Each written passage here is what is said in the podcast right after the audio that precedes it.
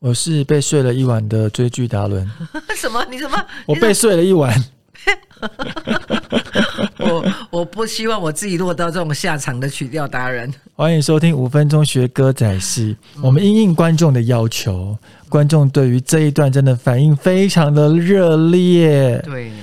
他想说：“哎，你要想说一个平常高高在上的一个女孩子，我觉得也是家庭环境造成她了。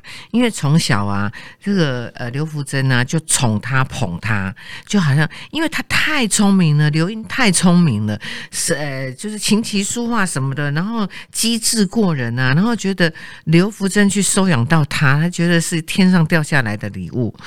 但是呢，一到啊拼生死的关头。”就知道厉害点在哪里了，所以他就活活的把刘英出卖掉了，然后就让永兴呃躺在刘英的床上，然后这个过程呢，大家都觉得这首歌曲安排在这里非常的好，那只听一次不过瘾，希望我们今天可以播给大家听，呃也好啦，这样子可以冲淡今天大家呃关于永远跟金花。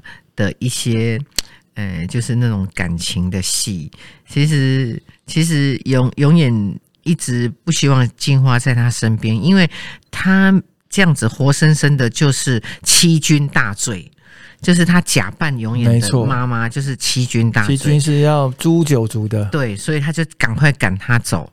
那金花又不想走，所以所以就就就纠纠结在那里。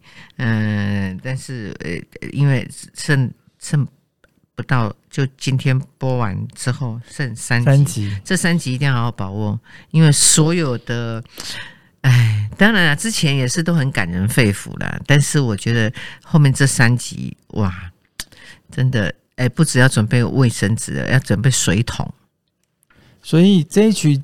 的曲调大概有什么含义呢？雅兰姐，这一首呃，就曲调就是那个啊，就是永兴躺在刘英的床上啊，就回味昨天的，就应观众要求。好的，然后请持续锁定每周一至周五晚上八点台视嘉庆君游台湾，每周一至周五晚上十点聆听五分钟学歌仔戏的 Podcast。下一集有一个重要人物要出现，敬请锁定，拜拜。